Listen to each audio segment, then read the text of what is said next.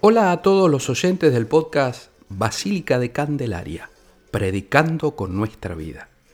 Soy Carlos Ávila, un fraile dominico, y queremos compartir nuestra fe con ustedes. Empezamos predicando con nuestra vida.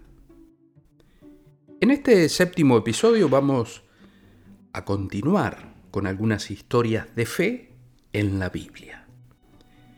Hoy vamos a hablar sobre la fe de David.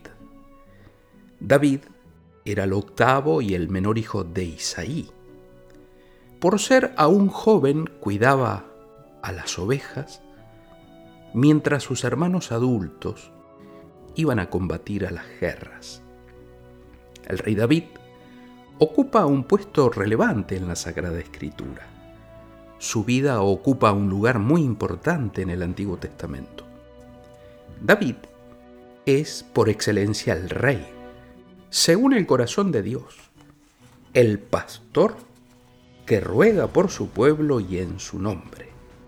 Su sumisión a la voluntad de Dios y su alabanza y arrepentimiento serán modelo de la oración del pueblo de Israel. El rey David era conocido por ser un hombre que confiaba plenamente en él declaró el tema de su propia vida cuando escribió en el Salmo 28, El Señor es mi pastor, el Señor es mi fortaleza, Él es mi escudo, mi corazón confía en Él y Él me socorrió. Me alegró de todo corazón y le doy gracias cantando.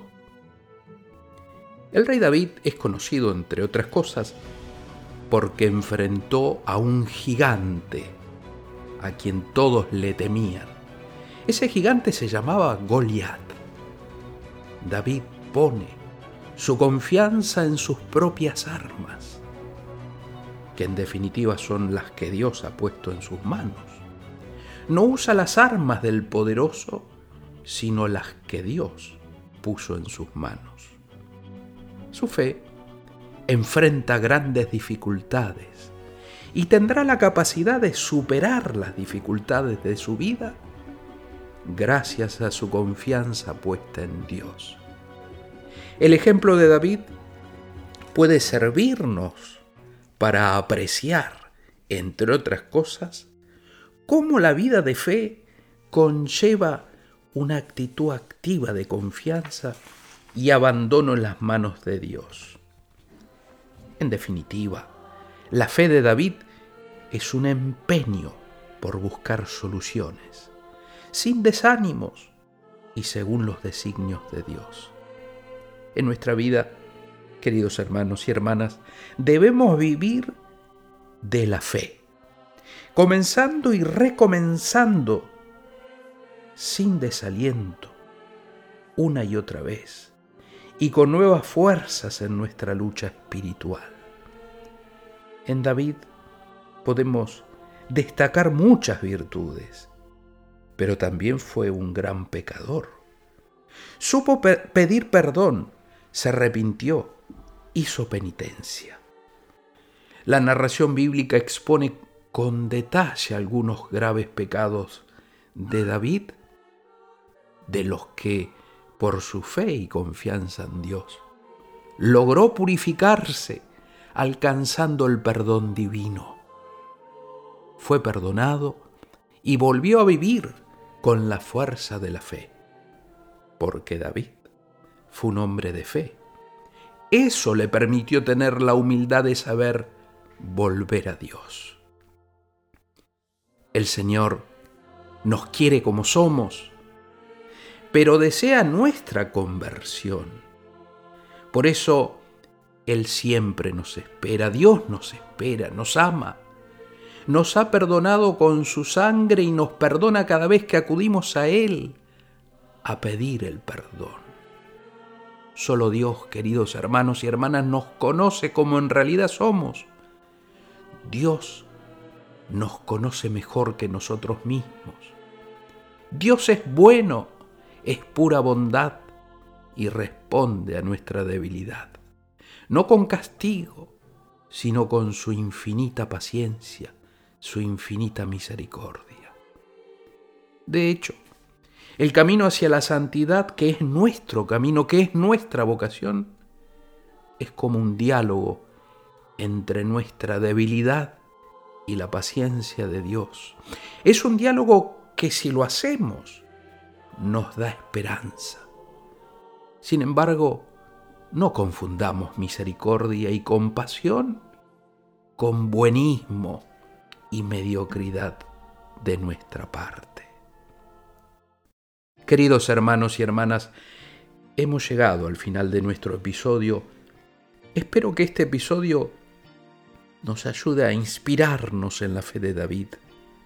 La vida de David es rica en lecciones espirituales para los cristianos de hoy en día.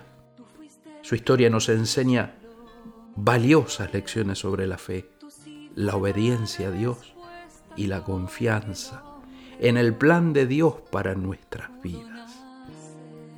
Dios no quiere que negociemos con nuestras faltas, con nuestros pecados. Las manos de Dios son unas manos prontas para perdonarnos y bendecirnos nos despedimos con nuestros mejores deseos y bendiciones para todos ustedes. Desde la Basílica de Candelaria, no te olvides de suscribirte a nuestro podcast y compártelo en tu familia, en tu comunidad. Terminemos con una oración a la Virgen de Candelaria. Virgen de Candelaria, Madre de Dios y Madre nuestra, patrona de Canarias, con toda devoción y confianza que un hijo tiene con su madre, quiero ofrecerte hoy mi persona, mis intenciones, mi vida entera. Recíbelas, Madre mía. Te pido protección para aquellos hijos tuyos que se encuentran lejos de esta tierra y que desde allá te invocan con sincero corazón. Madre de Candelaria, consuelo de los afligidos, reina de los hogares cristianos, derrama tu amor sobre nuestras familias. Haz que siempre nos dejemos iluminar y conducir por tu Hijo Jesús, la candela que llevas en tus manos. Amén. Hasta el próximo lunes, si Dios quiere, y predicando con nuestra vida.